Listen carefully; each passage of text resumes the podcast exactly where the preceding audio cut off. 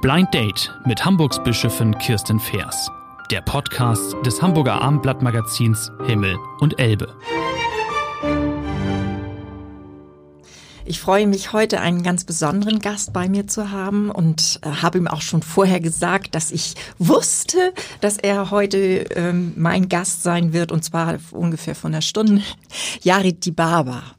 Und ich freue mich sehr, weil ich schon gelesen, gehört und sehr vieles von Ihnen wahrgenommen habe, wo ich dachte, das ist ein Typ, mit dem würdest du gerne mal einen Augenblick länger reden. Also wunderbar, dass Sie Zeit gefunden haben heute für diese Podcast-Sendung. Und äh, wie immer darf der Gast beginnen und darf also der Bischöfin die Frage stellen, die er immer schon mal fragen wollte. Also bitteschön. Erstmal vielen Sache. Dank. Erstmal vielen Dank für die Einladung. Ja, Habe mich sehr gefreut und ähm, vor allem, ähm, weil ich ähm, das sehr schätze, was Sie machen. Mhm. Und ähm, man kriegt dann natürlich als ähm, Bürger der Stadt ja auch mit, was Sie machen und was für Aktivitäten Sie haben. Und das finde ich alles sehr positiv. Umso mehr freue ich mich, dass ich heute Dankeschön. dabei sein darf. Ja. Und ein bisschen passt auch meine Frage dazu. Mhm. Weil ich ähm, nehme sie wahr als ähm, Bischöfin, als eine ähm, politisch bewusste Frau, als einen empathischen Menschen, ähm, als jemand, der sich für ähm, gesellschaftliche Dinge sehr einsetzt. Ähm, was ich mich immer frage ist, wie gehen Sie persönlich damit um? Sie erleben ja auch viel Leid, Sie hören äh, Leid, Sie bekommen viel mit von Menschen und mhm. ich kann mir gut vorstellen, dass Menschen sich ja auch bei Ihnen ähm, gut öffnen können und mhm. Ihnen äh, Dinge anvertrauen und dennoch strahlen Sie immer so eine positive Kraft aus, mhm. ähm, so eine, ähm, ja, ist einfach eine ganz tolle Energie, die von Ihnen ähm, kommt. Wie, kriegen, wie kriegen Sie das unter einen Hut? Glaube, das hängt sehr dicht bei, miteinander zusammen. Denn wenn Menschen sich einem anvertrauen, also das heißt, wenn man Menschen ja auch an so an Grenzsituationen begleitet, dann erlebt man eben oft auch, wie sie die Kraft bekommen, auch aus Gott oder aus eigener Kraft heraus solche Krisen zu überstehen. Und das mitzuerleben, wie manchmal äh, in Menschen wieder etwas neu wächst, weil äh, etwas neu erkannt wurde, weil man gemeinsam einen Weg gegangen ist, weil man sich vielleicht auch für etwas engagiert hat, was wiederum für Dritte gut ist. Also äh, es gibt so viel Dynamiken dann, wenn Menschen sich anvertrauen. Deshalb ist das für mich ein Gesellschaftsthema, dass äh, ich wieder Vertrauen entwickle und nicht dauernd in so einem Kontrollmodus unterwegs bin. Verstehen Sie? Also das ist so ein, so ein Versuch, sich auch mal ein Stück zu öffnen. Ja. Und jed, jedes Mal, wenn man sich einem anderen Menschen öffnet, entsteht auch eine Form von, ich nenne das dann Geist, also eine ja, geistvolles Miteinander, ja. das ganz stark von diesem Interesse, also im Lateinischen übersetzt heißt es jetzt, was ist zwischen uns? Ja. Aus diesem Interesse sich äh, ergibt. Und das finde ich immer etwas enorm Energiegebendes und nicht, das nimmt mir nicht so viel Energie. Vielleicht liegt das daran, aber danke erstmal für das Kompliment. Ja, das empfinde ich manchmal auch ähnlich ja. oder oft ähnlich, ja. wenn ich mich äh, mit Menschen austausche, wenn ich mich mit Menschen unterhalte, ähm, inspiriert es mich auch oft. Aber genau. ich glaube, ähm, bei Ihnen ist es noch öfter, dass Sie auch Dinge sehen, die vielleicht nicht verändert werden können oder ja. wo man enttäuscht wird oder wo man denkt, warum geht das jetzt nicht voran oder mhm. wo es ein Leid gibt, das was sich nicht zum Guten wendet. Mhm. Wie gehen Sie damit um? Ja, schwere Zeiten mit Menschen durchzustehen, heißt durchaus auch ganz dicht am Leben dran sein. Also ähm, ich habe ja längere Zeit im Krankenhaus auch gearbeitet und mit und auch im Gefängnis gearbeitet und das heißt, man ist hat wirklich mit Tod und Sterben und viel Dunkelheit zu tun. Und ähm, das mit manchmal kann man gar nicht mehr als mit aushalten. Tunlichst sei man davor verwahrt, ähm, immer schlaue Worte sagen zu müssen. Ja. Ich finde, dass zum Beispiel, ähm, wenn man einen Menschen beim Sterben begleitet, das Sterben äh, auch unbeschreiblich bleiben muss, ist auch Würdigung des Menschen. Es ist einfach etwas, was man nicht alles in Worte fassen, ja. in Deutung bringen, in kluge Theorien vermitteln kann, sondern manchmal muss man einfach so eine Grenze mit dem Menschen aushalten.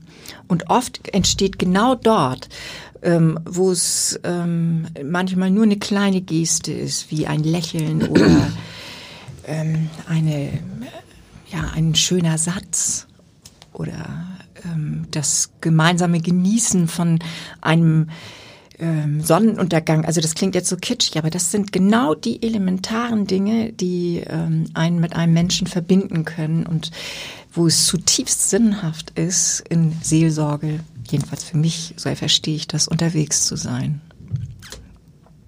Jetzt steigen wir schon so schwer ein. Ne? Ja, aber es ist ja, es ist genau die Frage, die, aber das die war, öfter Menschen stellen, ja. klar, weil, ähm, weil viele immer denken, wenn du mit Leid und mit schweren Dingen zu tun hast, wird auch dein Leben schwerer. Ja.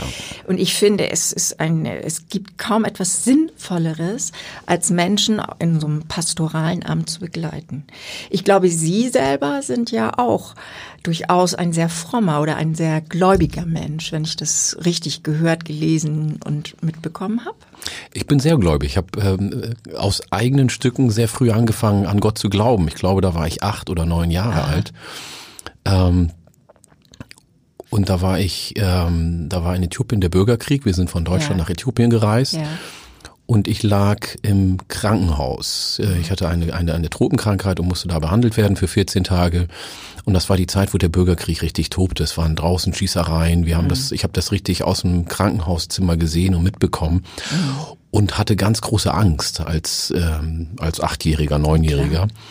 Und ich hatte ein Buch.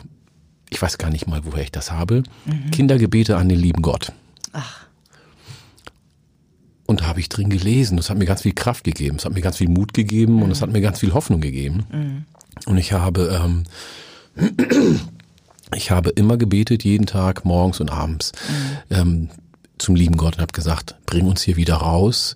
Ich habe hier große Angst und ich möchte wieder nach Deutschland, da war es sicher. Mhm. Zweieinhalb, spät, zweieinhalb Jahre später waren wir tatsächlich da raus. Und das mhm. war für mich als Zehnjähriger dann oder, mhm. oder Elfjähriger einfach der Beweis, ah, okay. es gibt Gott. Was und Gott hat mich eigentlich mein ganzes Leben lang begleitet. Mhm. Was für eine Geschichte. Weil äh, Sie beschreiben das ja, wie existenziell das war. Absolut.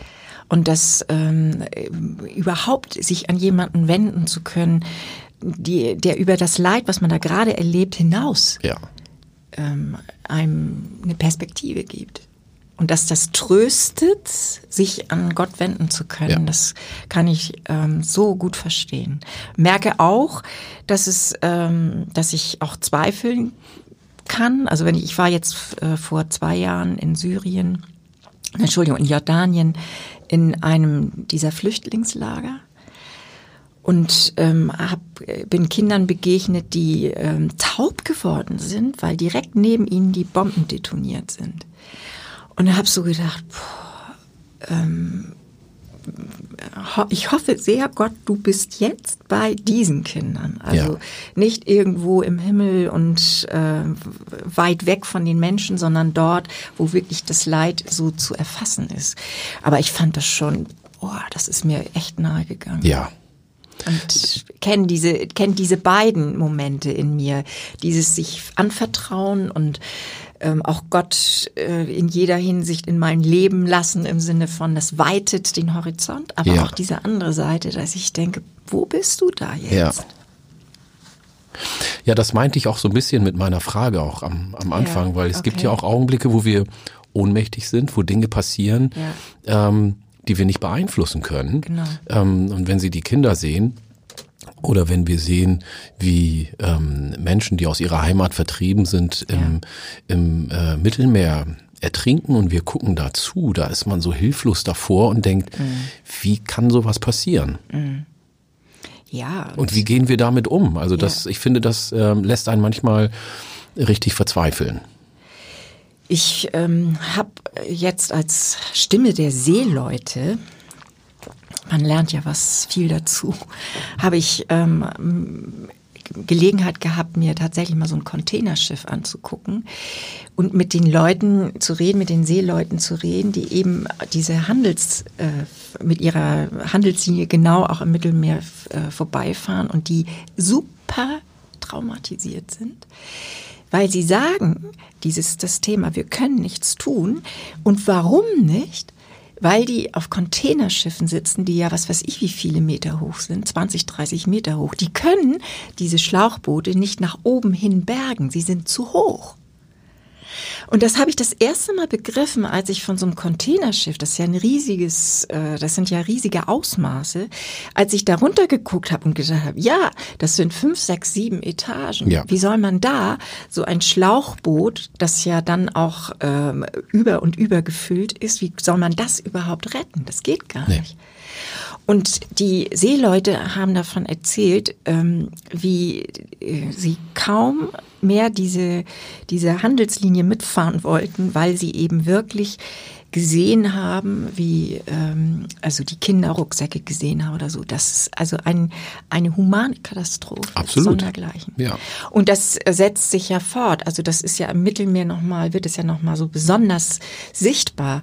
Aber alles auch schon, was davor stattfindet. Ja. Also was ja bei Diakonie, Katastrophenhilfe und so mit vorne dran ist im Blick. Nicht nur ähm, Seenotrettung allein, sondern auch, wie können wir, was Fluchtursachen angeht, so, was kann da getan werden? Ja. Und zwar eine Hilfe der Selbsthilfe ja. sozusagen entwickelt werden. Ich finde, dass wir da als Kirche oder als Diakonie einen unbedingt dauerhaften Auftrag haben. Ja. Und da stehe ich absolut dazu.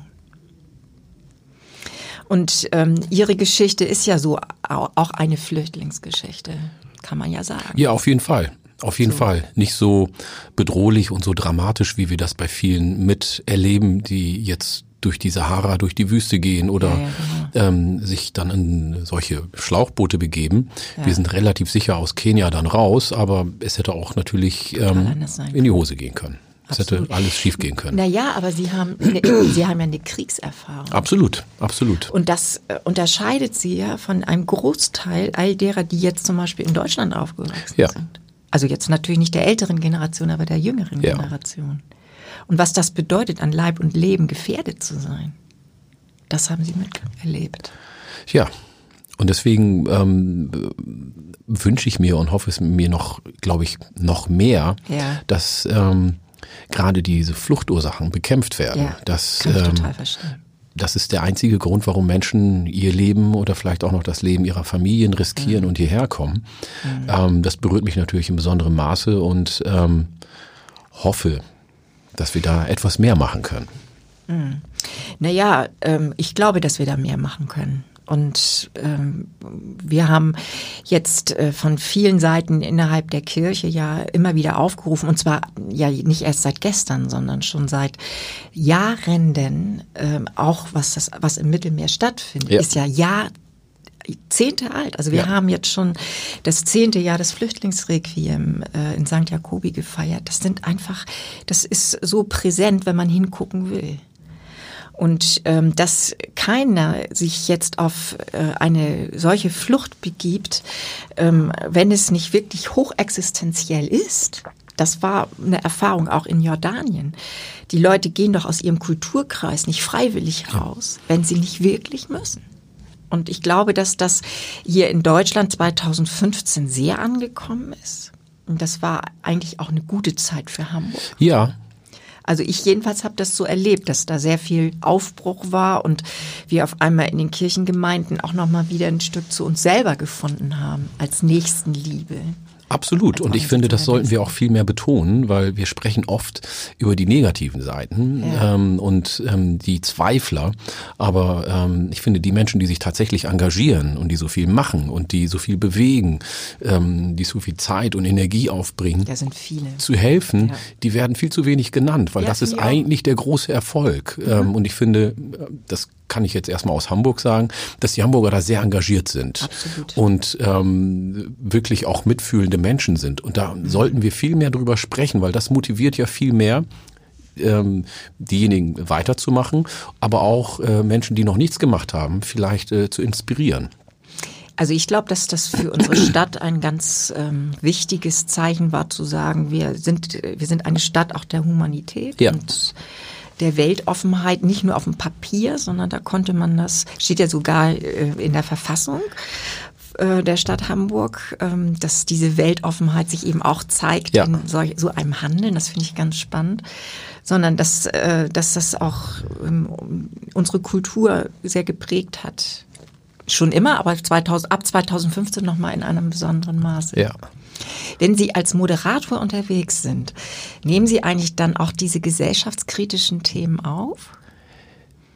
Kommt also, drauf an, in welchem Kontext ich unterwegs bin. Sie sind bin. ja wirklich äh, Moderator in ganz, ganz vielen verschiedenen, ja, so vielfältig selber und ja, kreativer Typ. Ja.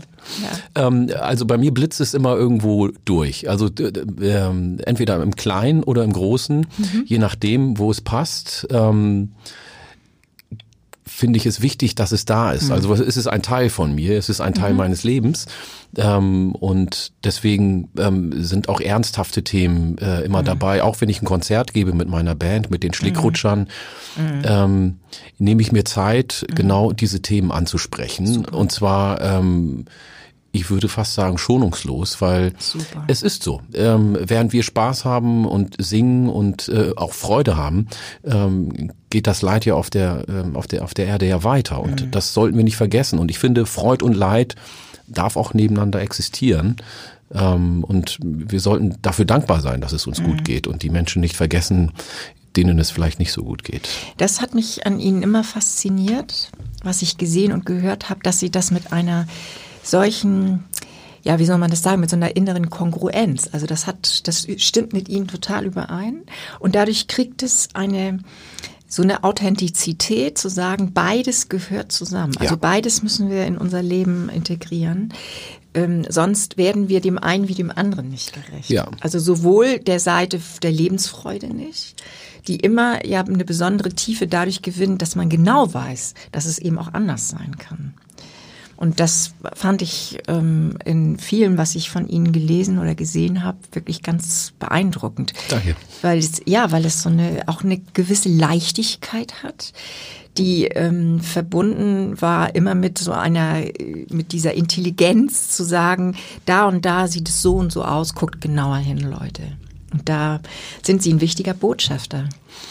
Ja, ich hoffe. Und deswegen hatte ich Ihnen auch die Frage vorher gestellt. Mhm. Ähm, früher als Jugendlicher hat es mich so ein bisschen, ähm, hatte ich Probleme, diese beiden Welten zusammenzukriegen. Ja, Auf der einen Seite ähm, die, die Erinnerung an den Bürgerkrieg in ja. Äthiopien und auf der anderen Seite dieses unbeschwerte Leben hier und irgendwie passte das für mich nicht zusammen. Ich habe es nicht zusammengekriegt, bis ich irgendwann gemerkt habe, ja, es existiert aber zusammen mhm. und das äh, muss ich annähern, annehmen und lernen, es anzunehmen. Und mhm. ähm, als ich das getan habe, fiel mir das auch leichter, sozusagen mhm. auf beiden Flächen mich zu be bewegen. Und ähm, es ist ja beides, wie gesagt, miteinander existent und ähm, das kann man ruhig zulassen zusammen. Mhm. Ja. Stimmt das, dass Ihr Vater Diakon war? Mein oder, oder in Bildungsreferent irgendwie in der äh, Lutherstätte? Äh, genau, im äh, Lutherstift in Falkenburg. Lutherstift äh, da ist eine Erwachsenenbildungsstätte gewesen und er hat ähm, Diakonen unterrichtet. Für die Ach Hannoversche so. Landeskirche sozusagen. Er hat Diakon ausgebildet. Ausgebildet, ah, genau. okay. Das war, das hatte ich jetzt nicht so genau erfasst, sondern wusste, dass er irgendwie Erziehungswissenschaften oder irgendwie genau. so hier in Deutschland studiert ja. hat. Ne? Und war ähm, Dozent für Erwachsenenbildung da am Lutherstift, genau. Und hat Diakone ausgebildet, ja. super.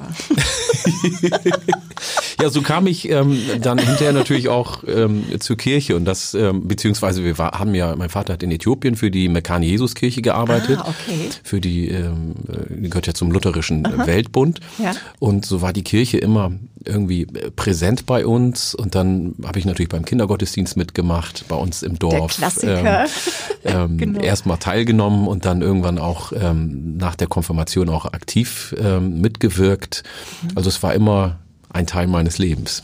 Und Sie haben Kindergebete, von denen wir ja vorhin schon sprachen, im Zusammenhang mit Ihrer Krankheit damals als Achtjähriger, die haben Sie jetzt auf Platt übersetzt. Stimmt das? Das war wieder eine Kinderbibel. Ähm, Ach, eine Kinderbibel. Eine, eine, eine, eine okay. ähm, genau, ich habe, ähm, es gab eine, eine plattdeutsche Kinderbibel und die habe ich, ähm, gab es dann als Hörbuch und da habe ich das Plattdeutsche ähm, ah. dann gesprochen. Das war, da saßen wir ich glaube, drei Tage im Sommer irgendwo auf dem Dachboden und haben ähm, diese Texte dann da eingesprochen. Großartig. Ja.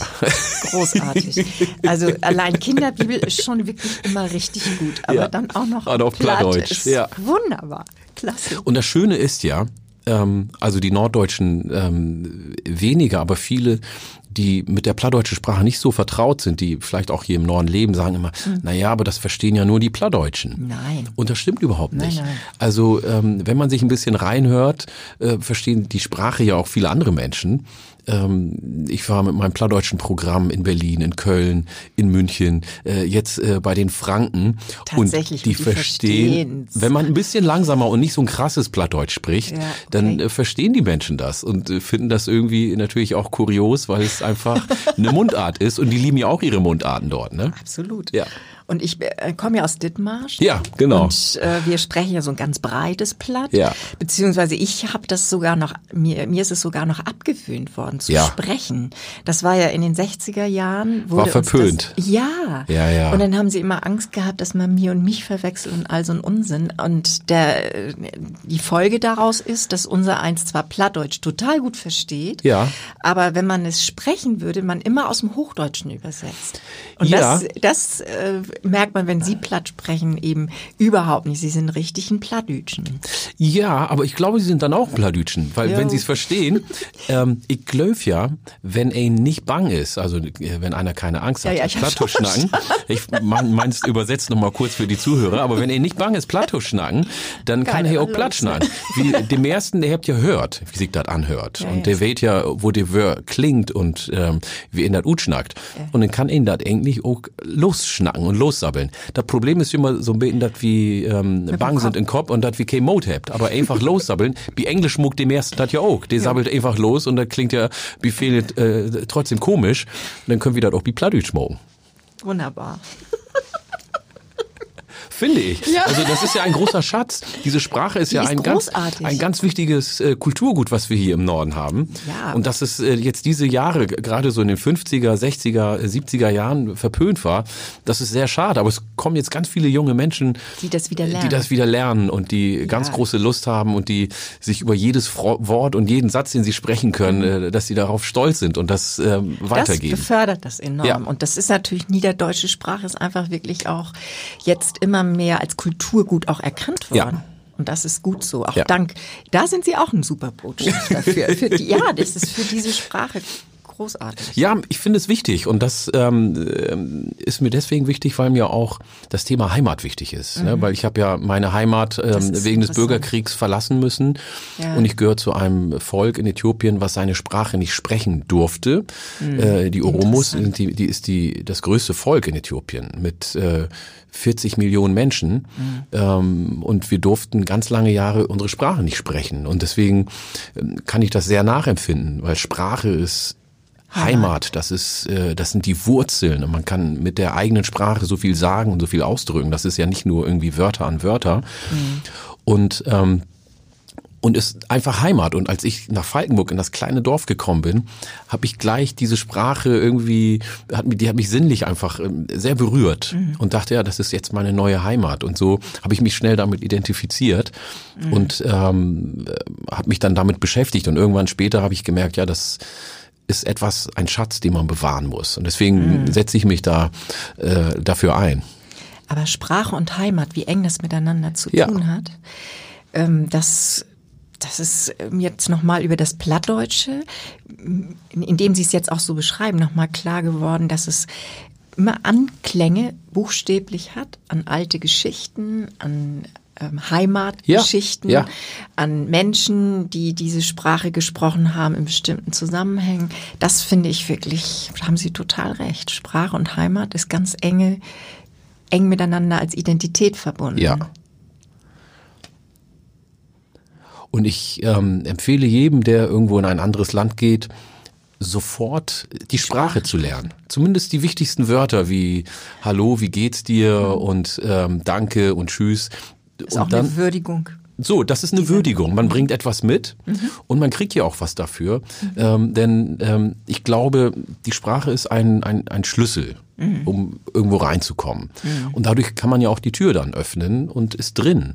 Und ähm, ermöglicht einem ja auch, einfach teilzuhaben, ähm, am Leben und Dinge mitzubekommen, mitzugestalten, ist einfach, glaube ich, der Schlüssel überhaupt. Mhm. Ja. Ich hatte jetzt eben gerade, als Sie darüber sprachen, wirklich die Erinnerung, dass wir in unserer Zuhause in Wesselburen immer in der Küche wurde platt geschnackt. Und da sehe ich dann auch, wer denn da immer ins Haus kam. Und das ist einfach die Sprache auf dem Dorf gewesen. Immer. Ja, ja. Und äh, immer wenn wir ins Wohnzimmer gingen, wurde ins Hochdeutsche gewechselt. Und das war immer so et Ja. Und diese äh, dass man als Kind beide Welten ähm, zur Heimat hat. Ja. Das, das ist ja das Verrückte, ja, ja. dass beides zusammengeht und man natürlich, äh, wenn man dann zur Schule ging oder so, immer sich artig benehmen musste und immer Hochdeutsch gesprochen hat, während es richtig lustig im Kaninchenstall war, beziehungsweise in der Küche, da wo dann wirklich nochmal alle miteinander im Plattdütschen zu Hause waren einfach. Ja.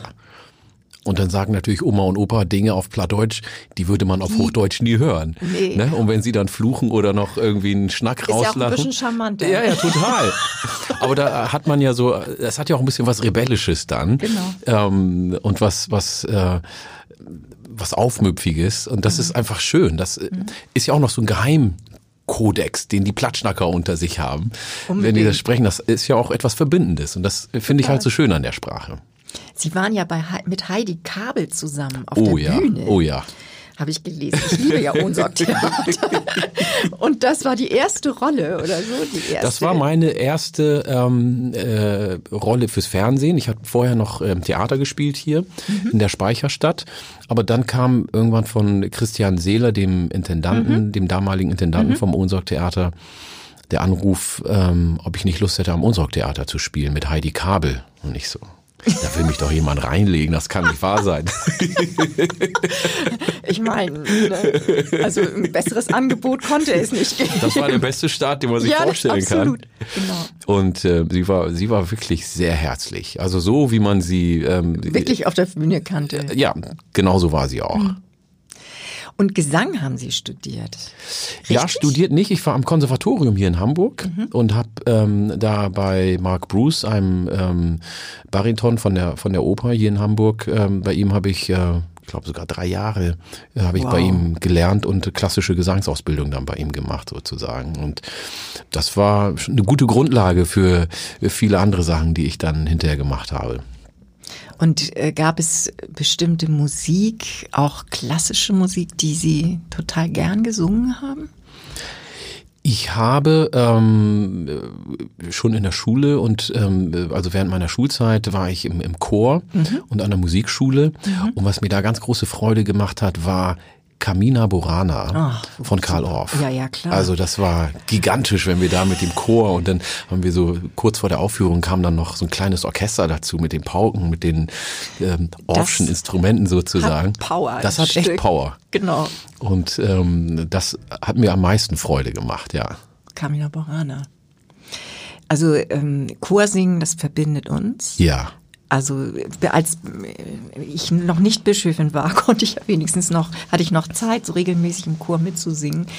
Und äh, sowas wie eine Johannespassion oder so von Bach, da ist ja vor allem dieses Gemeinschaftserlebnis, das ist auch eine Sprache. Ja.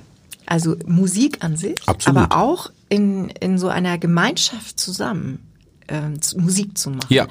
Ich habe das immer äh, so gerne gemocht, ähm, dass man in einer großen Gruppe tatsächlich Musik nochmal anders ins Leben bringt, als dass man, also das heißt ja nicht nur Noten irgendwie richtig singen, sondern das heißt ja wirklich eine Musik zu entwickeln. Das fand ich, gerade in Chören ist das großartig. Naja, das schwingt ja und das äh, bewegt uns ja körperlich. Wir spüren das ja und wir machen das gemeinsam und man schwingt gleich. Genau. Das ist etwas extrem Verbindendes. Wenn und man wenn du singst, kannst du eigentlich nur aufrecht sein. Ja.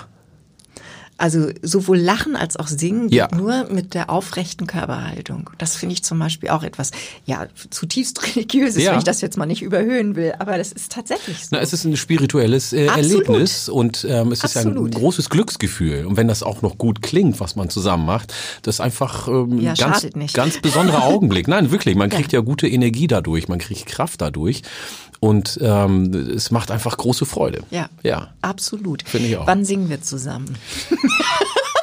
jederzeit. Ja, Wir müssen nur einen Termin finden. das machen wir.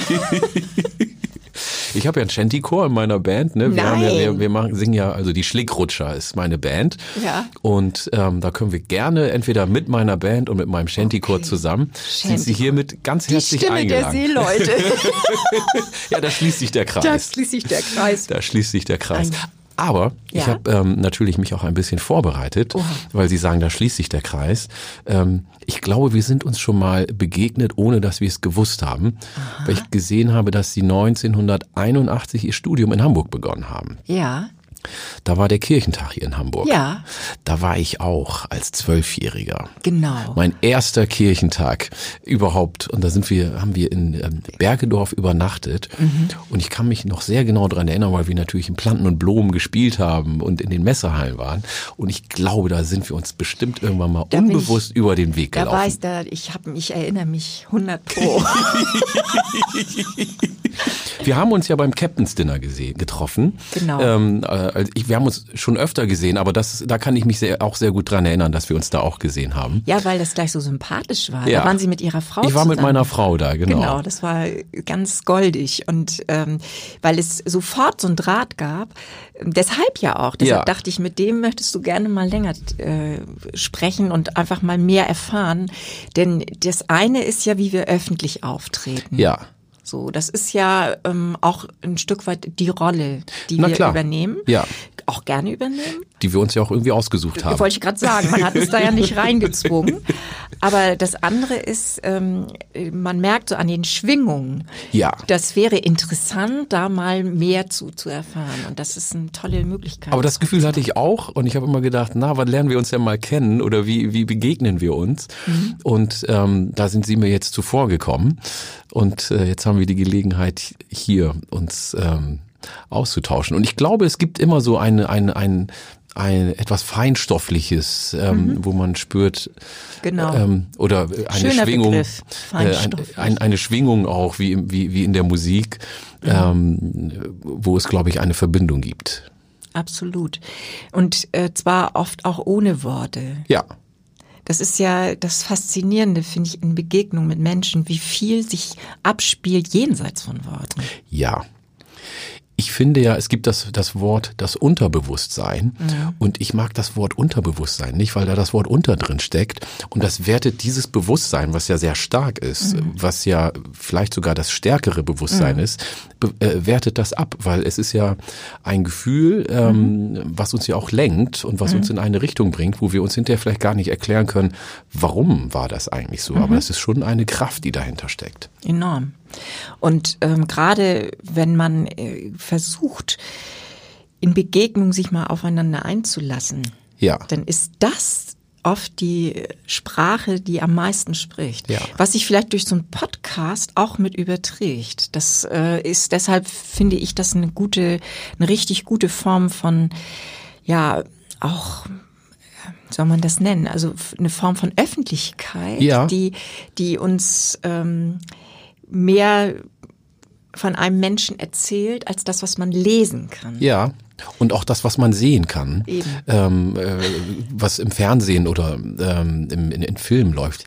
Ich glaube ja, und deswegen liebe ich ja auch das Radio, ähm, dass ähm, das gesprochene Wort, das geht ja ins Ohr. Also das Mhm. geht ja viel tiefer rein als das gesehene Bild. Mhm. Ist so mein Gefühl. Bilder haben natürlich eine ganz andere Wirkung und funktionieren anders, aber Mhm. wenn man es hört, ähm, Ist erreicht es einen nochmal anders. das ist unmittelbar. Ja, Und mit dem Bild kannst du natürlich auch sehr stark manipulieren. Ja. Ich finde, das geht mit Stimme nicht gut. nein.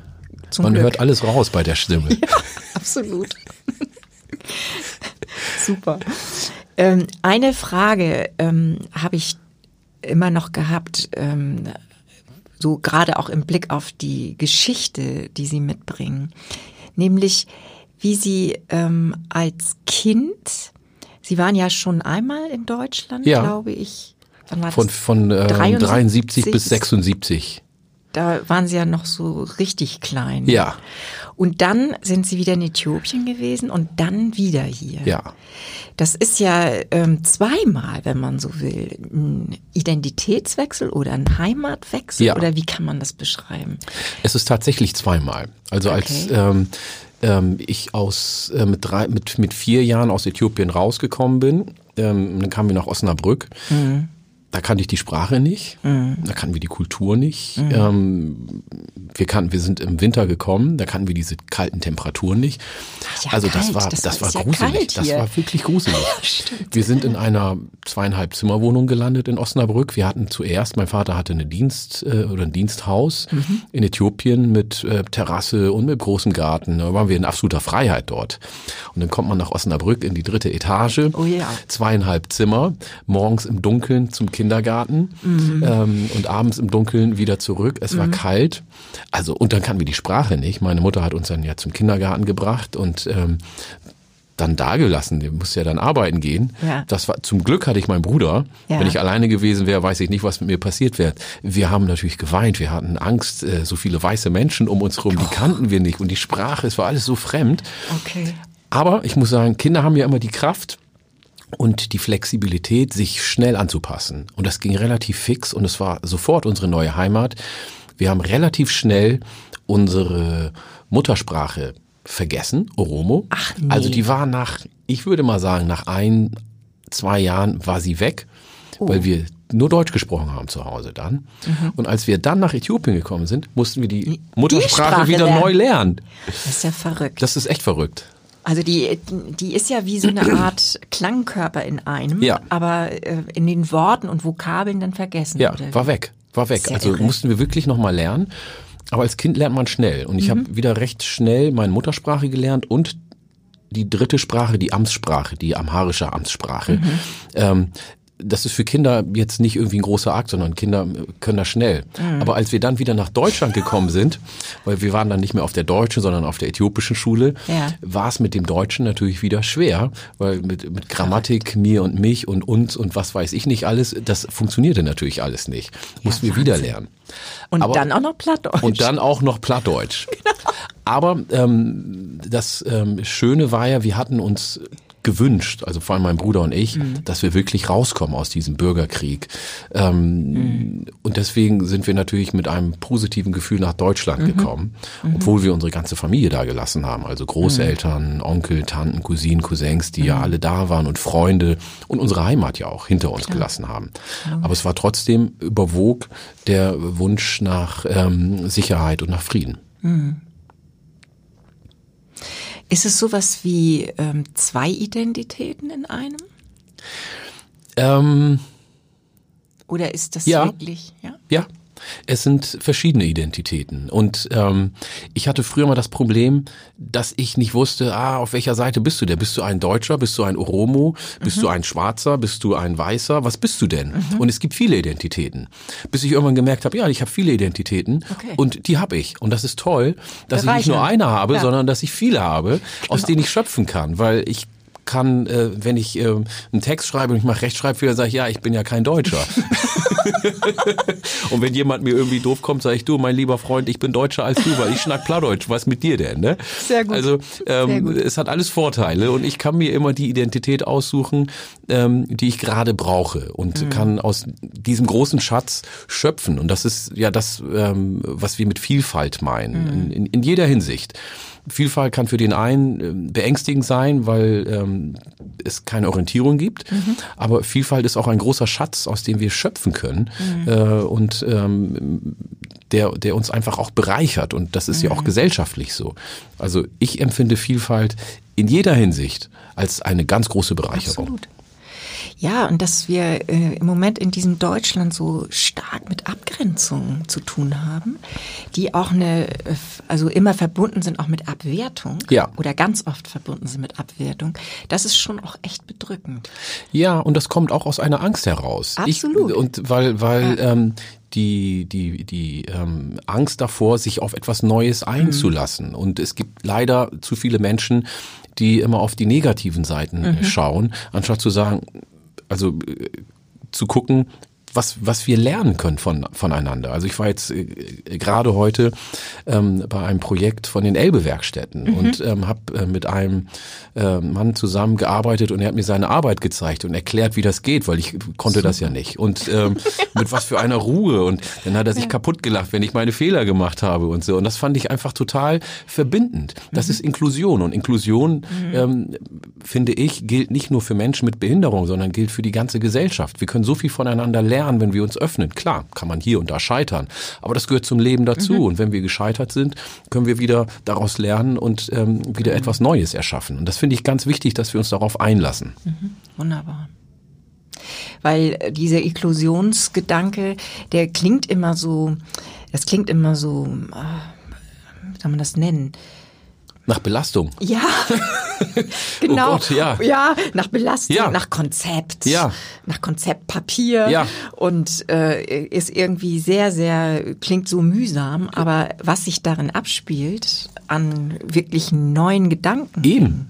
Also sich wirklich mal mit den Gedanken eines anderen zu befassen, wie er die Welt sieht oder wie er seine Arbeit sieht oder wie er dich sieht. Ja. Das ist etwas wirklich auch oft so erheitern, das muss ich ja. sagen.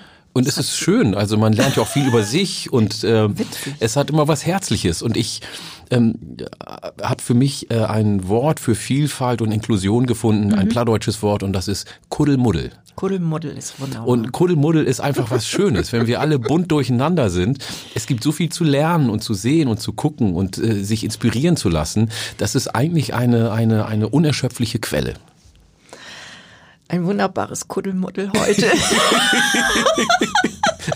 ich danke für dieses wunderbare Gespräch. Ja, danke für die Einladung. Ja. Wirklich. Bis zum nächsten Mal. Ich glaube, wir gehen beide mit dem Grinsen hier raus ja, heute. Ne? absolut. Obwohl wir so schwer angefangen haben. Ja, ne? aber das gehört dazu. Das gehört Die dazu. Die beiden Seiten eben. Finde ich auch. Danke. Danke.